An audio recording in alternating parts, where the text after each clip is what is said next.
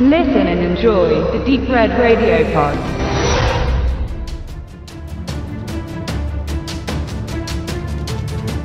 Im Horror- und Thriller-Genre wird es fraglos immer schwerer, noch etwas zu bringen, was wirklich neu ist.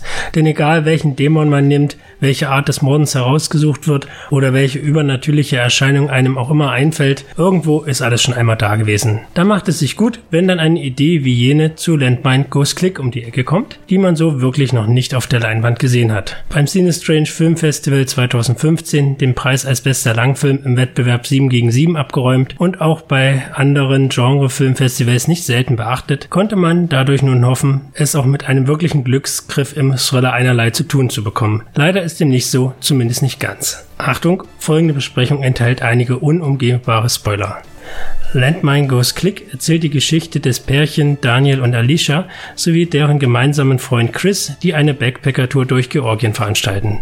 Doch es ist nicht alles so, wie es zunächst scheint, denn Alicia und Chris haben miteinander geschlafen und das schlechte Gewissen nagt nun an ihnen. Allerdings ist dies noch gar nichts im Vergleich zu dem, was sie noch erwartet. Denn bei einem gemeinsamen Foto tritt Chris plötzlich auf eine scharfe Landmine und wenn er sich nun von dieser herunterwagt, explodiert sie. Und wäre das nicht schon schlimm genug, werden die Freunde nun auch noch von einem Psychopathen traktiert, der droht Alicia vor den Augen von Chris zu töten, als Daniel gerade dabei ist, Hilfe zu holen. Wie bereits erwähnt, hat die Story an sich schon so einiges, was man bisher nicht so oft im Film gesehen hat. Zumindest scheint es so, denn eine Landmine, die als Wurzel des ganzen Übels genommen wird und deren Explosionsgefahr den Dreh- und Angelpunkt der Spannung des Treibens darstellt, das ist doch eher selten bisher. Vielleicht auch, weil es nur schwer vorstellbar ist, wie dies einen ganzen Film tragen kann. Aber das muss man dem Machern lassen. Erst einmal sieht alles schwer danach aus. Die Einführung der Figuren, das Aufbauen der Spannung und letztendlich eben die Handlung rund um den im Weiterlaufen verhinderten Chris ja, all das passt, wackelt und hat Luft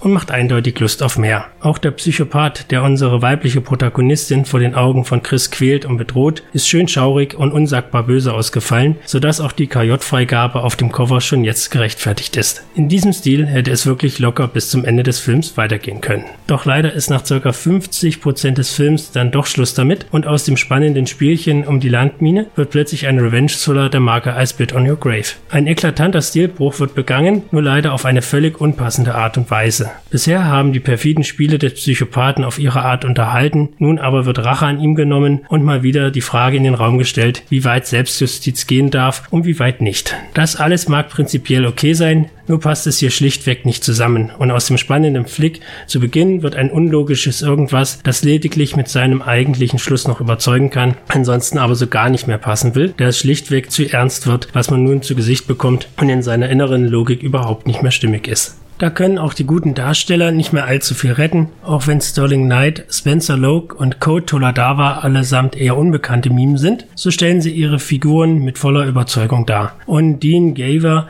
der von seiner Statur her fast an Pornostar Ron Jeremy erinnert, ist als Psychopath irre gut. Aber wie gesagt, die zweite Hälfte des Films können sie leider auch nicht mehr retten. Somit ist Landmine Goes Click ein Twitter-Wesen, das man vor Beginn des Films so nicht erwartet hätte und deshalb letztendlich eher enttäuscht als überzeugt. Der Bruch nach der spannenden ersten Hälfte des Films ist leider zu groß und lässt somit die zweite Hälfte eher als ärgerliches Anhängsel erscheinen, denn als wirklich überzeugender Rachethriller. Auch wenn das pessimistische Ende wieder passt, hier hätte man eher zwei Filme draus machen sollen als dieses halbgare Flickwerk.